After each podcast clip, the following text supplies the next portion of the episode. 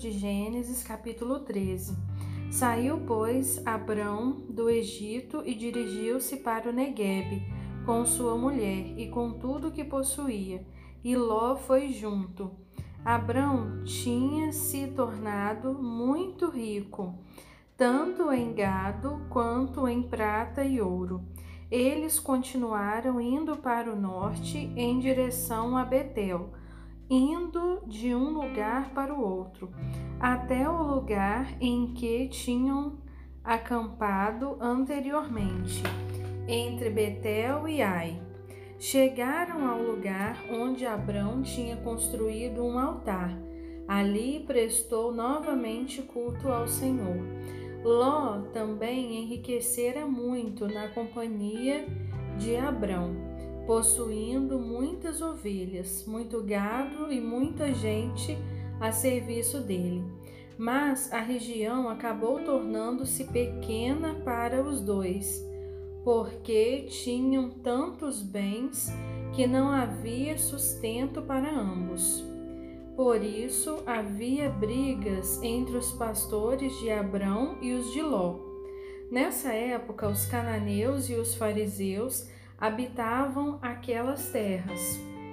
Então Abrão disse a Ló: Não deve haver brigas entre mim e você, ou entre os seus pastores e os meus.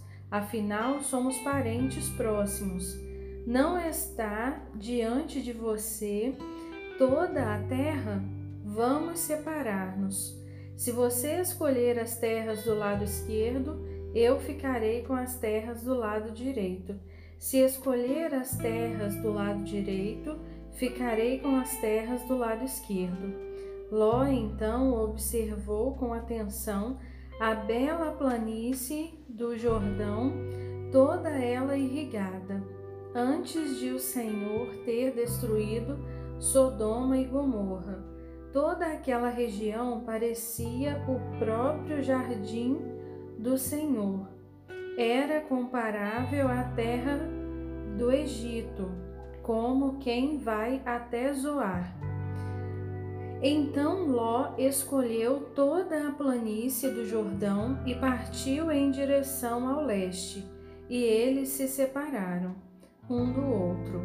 Abrão continuou na terra de Canaã e Ló armou suas tendas entre as cidades da planície estabelecendo-se perto de Sodoma.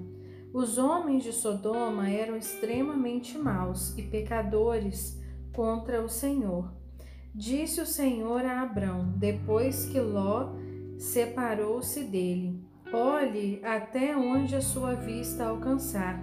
Olhe para o norte, para o sul, para o leste e para o oeste. Toda esta terra que você está vendo, vou dar a você e aos seus descendentes para sempre. Farei a sua descendência tão numerosa como o pó da terra. Será impossível contá-la. Se for possível contar o pó, da, o pó da terra, então será possível contar a sua descendência. Comece a percorrer toda a terra de norte a sul e de leste a oeste, porque eu darei esta terra a você. Então Abrão mudou seu acampamento para perto dos carvalhos de Manri, próximo de Hebron. Ali Abrão construiu um altar ao Senhor.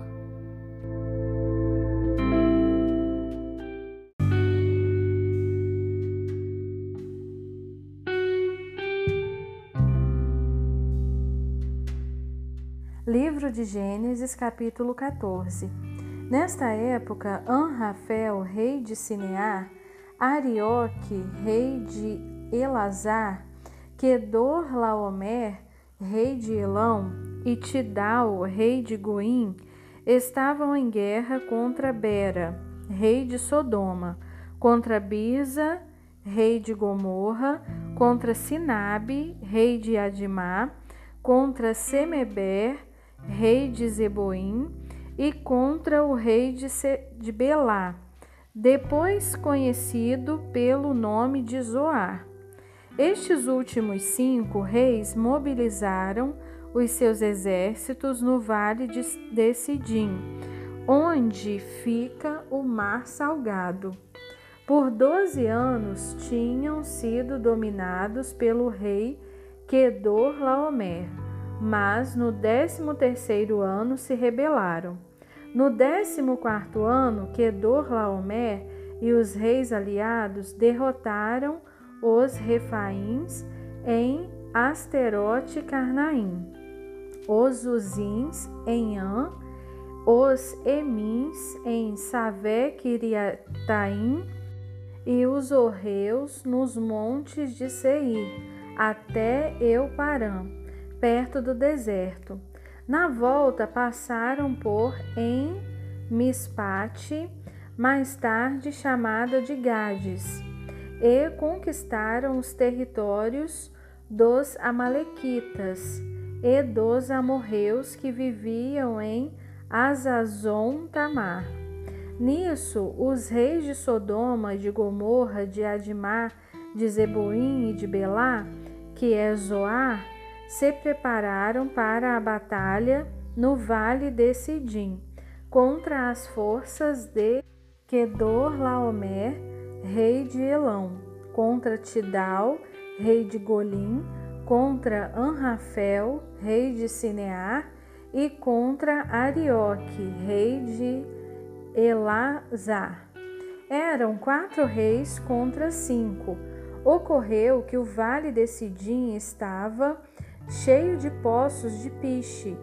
Quando os reis de Sodoma e Gomorra fugiram, alguns dos seus homens caíram nos poços de piche e o restante conseguiu escapar para as montanhas.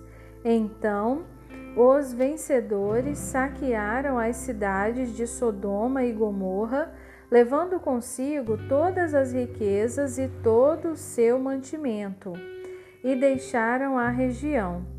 Ló, sobrinho de Abrão, que morava em Sodoma, também foi levado, junto com seus bens. Um dos homens que conseguiu escapar veio relatar tudo o que havia acontecido a Abrão, o hebreu.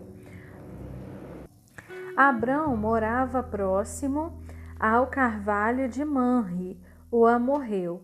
Manri e seus irmãos Escol e Ané eram aliados de Abrão.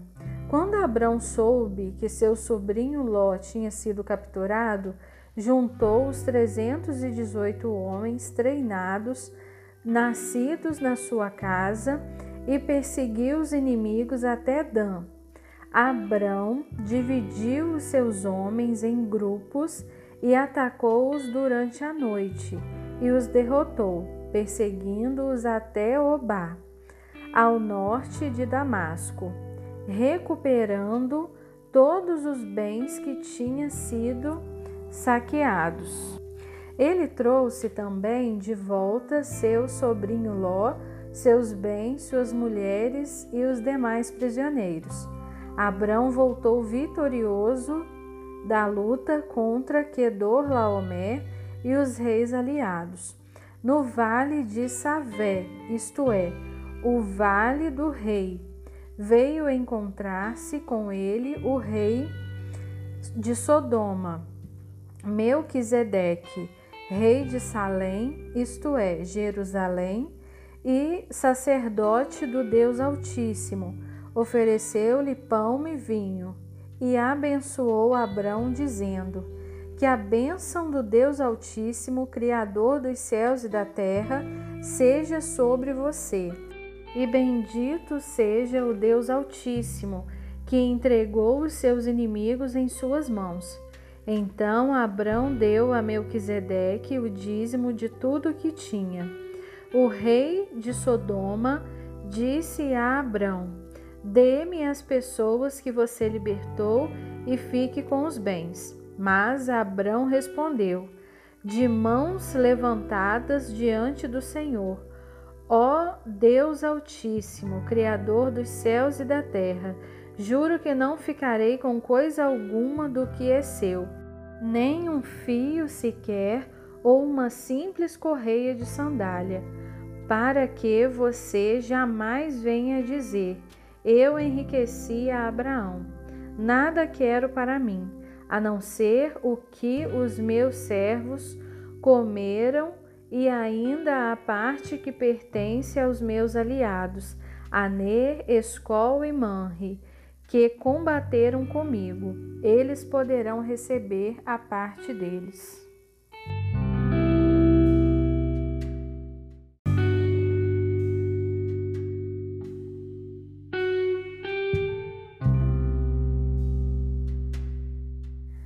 Livro de Gênesis, capítulo 15 depois desses acontecimentos, o Senhor falou a Abrão por meio de uma visão: Abrão, não tenha medo, eu sou o seu escudo, a sua recompensa será enorme. Mas Abrão perguntou: Ó soberano Senhor, que me darás se continuo sem filhos e o meu herdeiro é Eliezer de Damasco? E Abrão acrescentou: Tu não me deste descendentes, um servo da minha casa será o meu herdeiro. Disse, porém, o Senhor: Não, seu herdeiro não será Eliezer. O seu herdeiro será um filho gerado por você mesmo. Então o Senhor levou-o para fora da tenda e disse: Olhe para o céu e conte as estrelas, se puder. E prosseguiu: assim será a sua descendência. Abrão creu no Senhor, e ele considerou Abrão justo por causa da sua fé. Deus continuou falando com Abraão: Eu sou o Senhor que tirei você de Ur dos caldeus para dar a você esta terra como herança. Abrão perguntou-lhe: Ó soberano Senhor, como posso ter certeza de que esta terra será minha? Respondeu-lhe o Senhor: Traga aqui uma novilha, uma cabra e um cordeiro. Cada animal deverá ter três anos. Traga também uma rolinha e um pombinho. Abrão obedeceu. Ele trouxe todos esses animais, cortou-os ao meio e colocou uma metade em frente à outra. As aves, porém, ele não cortou. Quando as aves de rapina desciam sobre os animais, Abrão as espantava. Naquela tarde, enquanto o sol se punha, Abrão caiu num sono profundo e ele se viu no meio de uma escuridão densa e pavorosa. Então o Senhor disse a Abrão: Fique sabendo que os seus descendentes viverão numa terra estrangeira e serão oprimidos e explorados como escravos por quatrocentos anos. Mas eu castigarei a nação que vai escravizá-los, e por fim os seus descendentes sairão de lá com muita riqueza. Quanto a você, sossegue, você acabará sua vida em paz numa feliz velhice. Depois de quatro gerações, os seus descendentes voltarão para esta terra, porque a maldade do povo amorreu que vive aqui ainda não atingiu a medida plena, exigindo o castigo. Depois que o sol se pôs e a escuridão da noite chegou, eis que um fogareiro lançava fumaça, e uma tocha de fogo passou entre os pedaços de carne dos animais que tinham sido partidos ao meio. Naquele mesmo dia, o Senhor fez a seguinte aliança com Abrão Dei esta terra aos seus descendentes, desde o rio do Egito até o grande rio Eufrates, incluindo os seguintes povos: os queneus, os quenezeus, os cadimoneus, os heteus, os feruzeus, os refaíns, os amorreus, os cananeus, os girgazeus e os jebuseus.